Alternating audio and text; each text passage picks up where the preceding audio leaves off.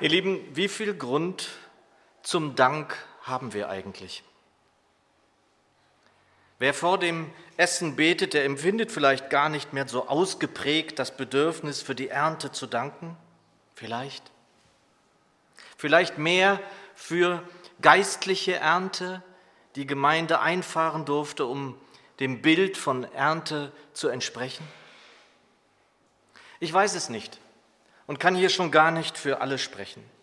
Aber für mich hingegen kann ich sprechen und kann sagen, dass ich seit meiner Wiederbekehrung Erntedank immer daran denke und nachzuvollziehen suche, was der Herr alles getan hat. In meinem eigenen Leben und im Leben anderer, deren Wege ich in Gemeinde und Umfeld begleiten durfte und darf. Zu Beginn meiner Wiederbekehrung, die inzwischen mehr als zehn Jahre her ist, führte ich Tagebuch. Und gerade neu und Wiederbekehrten kann ich das nur wärmstens empfehlen. Denn wir vergessen im Laufe eines Jahres oft, was der Herr alles wirkt. Und wenn man dann in seinem Tagebuch blättert und zurückschaut auf ein Jahr, dann wird man sehr schnell sehr demütig und vor allem dankbar.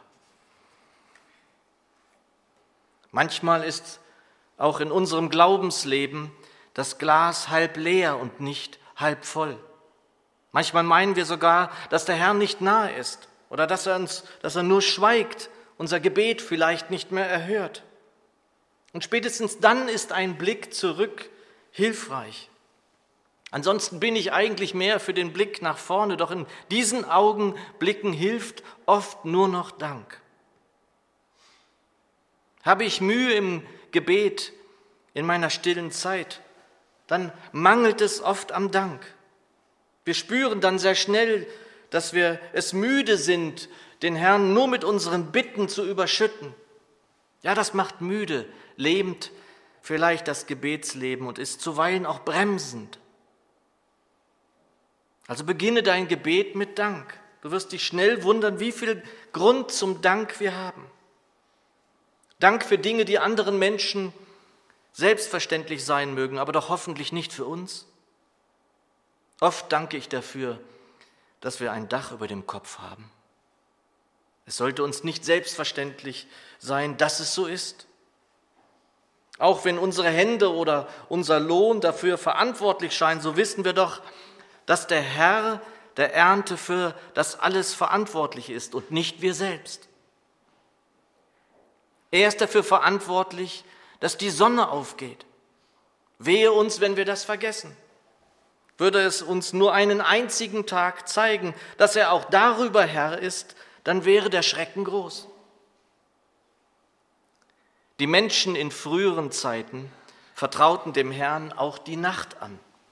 Die alten Väter und Mütter im Glauben wussten, wie schutzlos wir sind, wenn wir die Augen schliegen, äh, schließen, um uns vom Tagwerk zu erholen. Wie viel Grund zum Dank habe ich eigentlich? Für mich persönlich ist Psalm 65 der Erntedankpsalm. Und einen Teil aus ihm möchte ich uns für diese Predigt verlesen, frei und doch schön übertragen von Jörg Zink. Er lässt Verse weg und baut alles sozusagen zu einem kleineren Psalm zusammen, also eher nicht geeignet, ihn in der Bibel jetzt mitzulesen. Deshalb Vielleicht bitte einfach mal nur zuhören. Dich, o oh Gott, rühmen wir in der Stille deines Hauses. Du hörst, wenn wir zu dir reden, darum kommen wir zu dir. Glücklich, dem du nahe bist, der sich dir nahen darf, dein heiliges Mahl zu empfangen vor deinem Altar denn du machst fröhlich alle Kreatur gegen Morgen und gegen Abend. Du besuchst das Land, du segnest es mit Regen. Reich machst du die Erde, von Wasser überfließend die Bäche. Reich machst du die Erde und bereitest das Korn, dein Brot. Du krönst das Jahr mit deiner Gabe. Wo immer du gingst, ist Fülle. Die Auen in der Wüste freuen sich. Die Hügel in der Runde danken dir. Die Weiden kleiden sich mit Herden wie mit einem Gewand. Die Täler hüllen sich in Korn wie in ein Kleid. Sie jubeln einander zu, ja, sie singen dir, Gott. Ihr Lieben, die Zürcher Bibel übersetzt Vers 10, Du hast dich des Landes angenommen und im Überfluss geschenkt. Du machtest es überreich. Und dieser Vers freut und beschämt mich zugleich. Einerseits führt er mir vor Augen, wie der Herr auch in der Natur wirkt, wie er sich des Landes annimmt und im Überfluss schenken kann. Andererseits macht er unser Land tatsächlich überreich. Und das ist nicht nur etwas, das mir Freude bereitet. Wenn ich es auf das Land beziehe, in dem wir leben dürfen, so stimmt dies in der Tat. Es stimmt auch, aber dass es ein soziales Ungleichgewicht in diesem Land gibt. Dass es kaum noch eine Mittelschicht gibt, die man wohl früher als Bürgertum bezeichnete, sondern dass die sogenannte Schere auch bei uns spürbar auseinandergeht.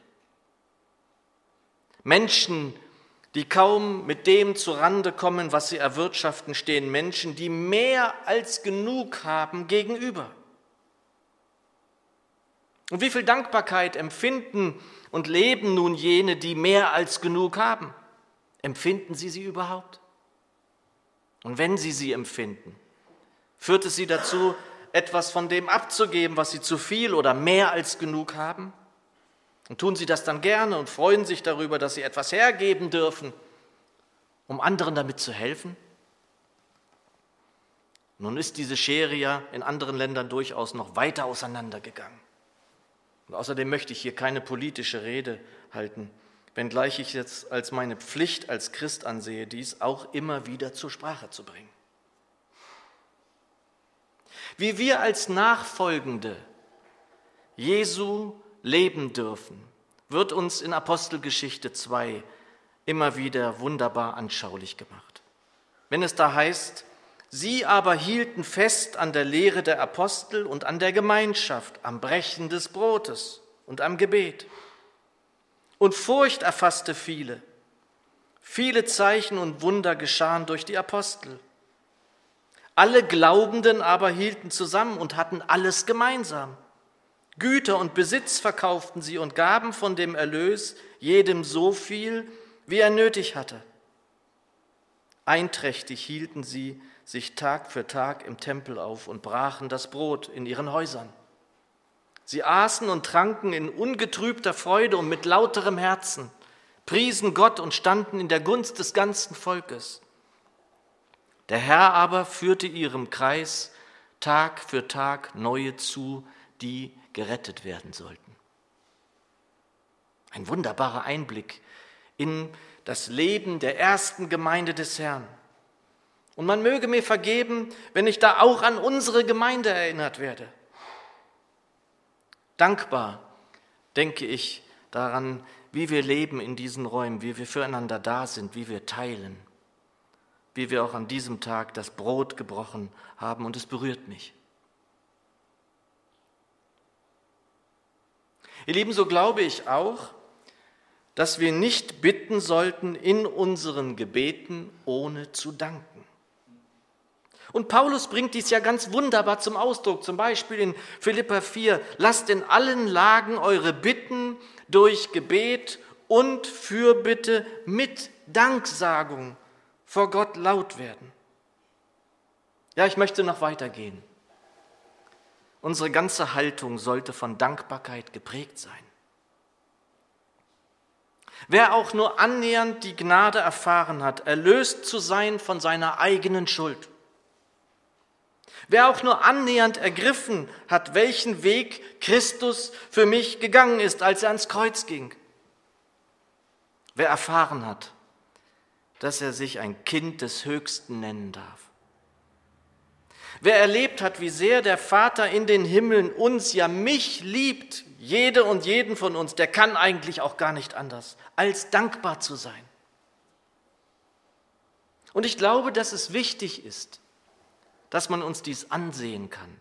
Es unterscheidet uns.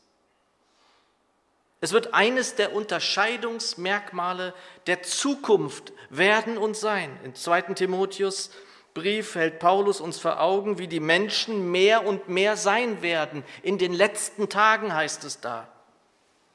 Sie scheinen nicht so weit entfernt, wenn ich da lese, sie werden selbstsüchtig, geldgierig und hochmütig sein, sich wichtig machen, Lästerreden führen, den Eltern den Ungehorsam, den Gehorsam verweigern.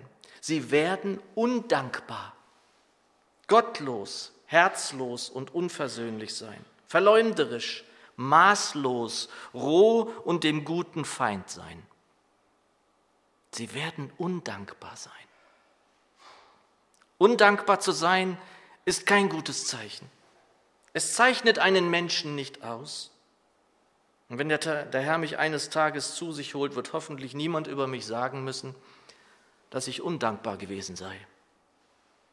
Wie viel Grund zum Dank habe ich eigentlich? Psalm 50, Vers 23 übersetzt die revidierte Elberfelder. Wer Dank opfert, verherrlicht mich und bahnt einen Weg. Ihn werde ich das Heil Gottes sehen lassen. Darin ist eine sehr wichtige, eine bedeutsame Wahrheit enthalten. Ein undankbarer Nachfolger wird das Heil nicht sehen können, das für ihn bereitsteht. Und damit ist auch nicht nur das grundsätzliche Heil gemeint, sondern Heil auch in Form von Heilung. Ein Christ, der nicht dankbar sein kann, wird nicht heil werden können. Zu viel Grund gibt es, dankbar zu sein. Die wunderbarsten Momente in der Nähe zu meinem Herrn erlebe ich in der Dankbarkeit. Dankbarkeit weitet das Herz. Dankbar zu sein zu Beginn meiner stillen Zeit öffnet manchmal Scheunentore. Ja, ich glaube auch, dass ohne Dankbarkeit Lobpreis gar nicht möglich ist. Ja, wir sollen an unserer Liebe als seine Jünger erkannt werden, aber wir werden auch an unserer Dankbarkeit erkannt werden. Da bin ich mir ganz sicher. Ihr Lieben, Erntedank ist auch schon eine erste Rückschau zurück auf ein Jahr, das nun nur noch knapp zwölf Wochen währt. Und oft haben wir dann Mühe, das Gute von weniger Gutem, das uns widerfahren ist, zu trennen. Gerade in Zeiten, in denen uns ja schwer zugesetzt wird, kann der Blick auf das Gute verbaut sein. Und vermutlich wissen wir alle, was Bonhoeffer sagen will, wenn er schreibt, noch will das Alte unsere Herzen quälen, noch drückt uns böser Tage schwere Last. Ach Herr, gib unseren aufgescheuchten Seelen das Heil, für das du uns bereitet hast. Wissen wir das aber auch noch immer, wenn es gleich in der folgenden Strophe heißt, und reichst du uns den schweren Kelch, den bittern des Leids, gefüllt bis an den höchsten Rand, so nehmen wir ihn dankbar ohne Zittern aus deiner guten und geliebten Hand. Als junger Kerl saß ich einmal bei einer Jugendfreizeit neben einem Jugendleiter, der bei dieser Strophe sagte, dass er das nicht singen könne. Er wurde übrigens später Gemeindeleiter einer großen Gemeinde. Können wir das nachvollziehen? Können wir das mitsprechen oder singen, dass wir dankbar ohne Zittern den bitteren, schweren Kelch aus seiner guten und geliebten Hand nehmen wollen? Haben wir das auch im Rückblick auf dieses Jahr erlebt, dass wir einen kleineren oder gar größeren, bitteren Kelch nehmen mussten, so wie Celeste jetzt?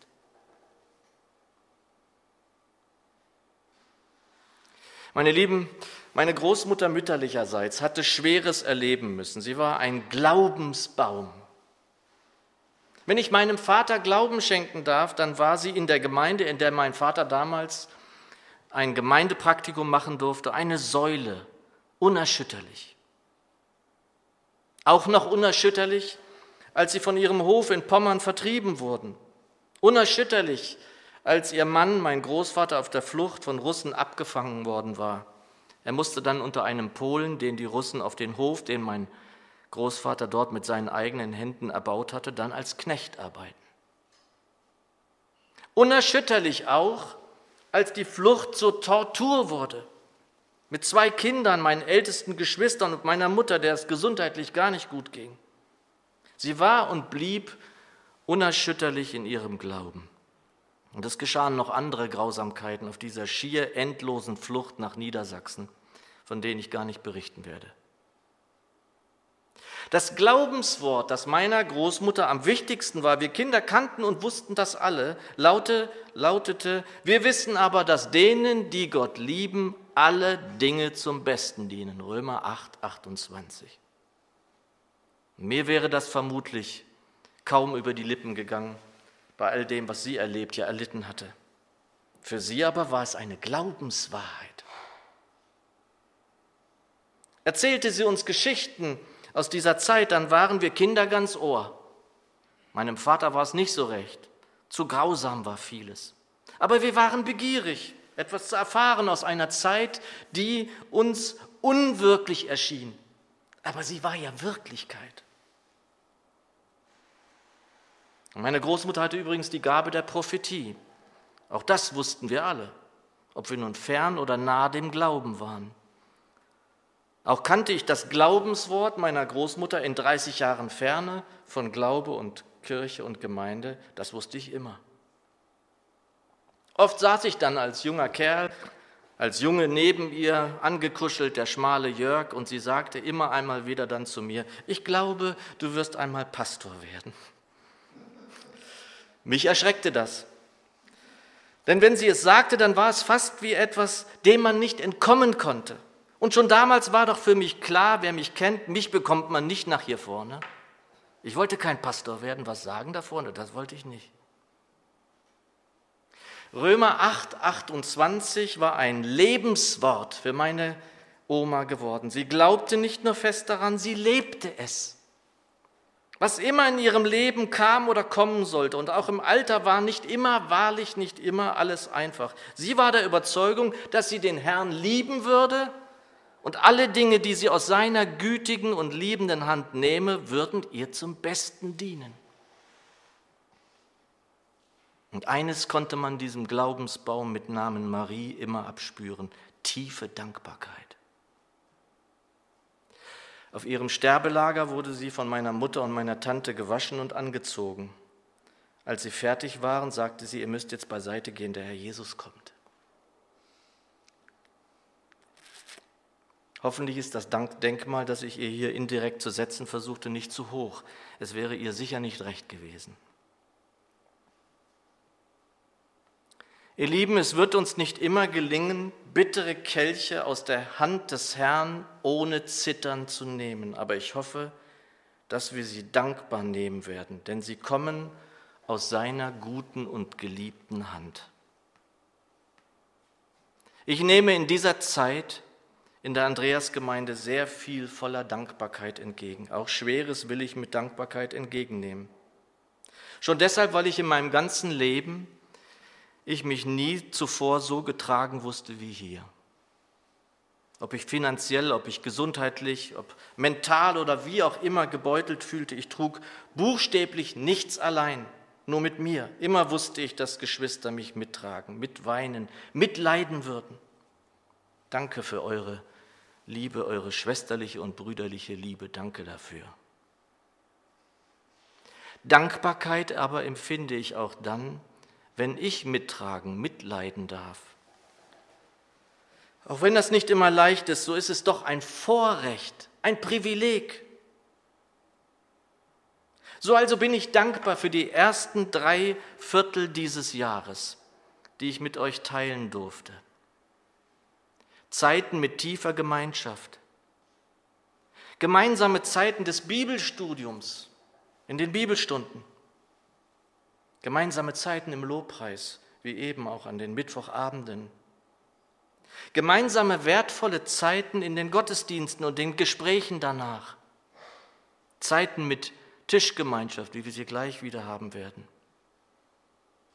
Dankbar ich, bin ich für die Entwicklung in unserer Gemeinde, für zartes Wachstum, vor allem aber geistliches Wachsen. Sehr dankbar bin ich für die Leitung, in der ich Leitungsarbeit erlebe, wie ich sie mir eigentlich immer vorgestellt habe. Nicht immer einer Meinung, das wäre ja auch irgendwie seltsam, aber einmütig.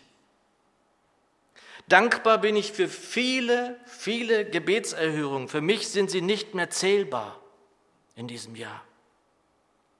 Dankbar bin ich dafür, dass viele Geschwister sich aktiv in die Dienste in dieser Gemeinde einbinden lassen. Dankbar bin ich für das Zeugnis von Isolde, dass sie wieder so hergestellt worden ist, dass es Lydia so geht, wie es ihr geht, dass es Reinhard so geht, wie es ihm geht, dass Kai so fit ist, dass er heute hier Leitung machen darf. Dankbar bin ich, dass wieder Kinderstimmen in unseren Räumen zu vernehmen sind. Dankbar, dass wir auch in diesem Jahr Taufe feiern durften. Dankbar für die Zeit der Evangelisation, die auch mit schweren Angriffen verbunden war. Noch einmal den Beginn unseres Predigtextes. Dich, o oh Gott, rühmen wir in der Stille deines Hauses. Du hörst, wenn wir zu dir reden, darum kommen wir zu dir. Glücklich, dem du nahe bist, der sich dir nahen darf, dein heiliges Mahl zu empfangen vor deinem Altar. Wir haben heiliges Mahl empfangen, Brot gebrochen, der Kelch ging durch die Reihen. Zeichen unendlicher Liebe, die uns entgegengebracht wurde. Zeichen auch unserer Dankbarkeit, ein Zeichen, welches für Danksagung stehen darf. Darum lasst uns hinzutreten immer wieder mit Zuversicht zu dem Thron der Gnade. Lasst uns dankbar sein dafür, dass er sich uns naht, dass wir uns ihm nahen dürfen. Und wenn wir uns ihm nahen, dann darf der Dank immer das Erste sein, was wir zu bringen haben. Wie an diesem Tag, an dem wir nicht nur für reiche Ernte danken wollen, sondern für so vieles mehr. Ja, dass jedes Blatt Papier dafür nicht auszureichen scheint. Amen.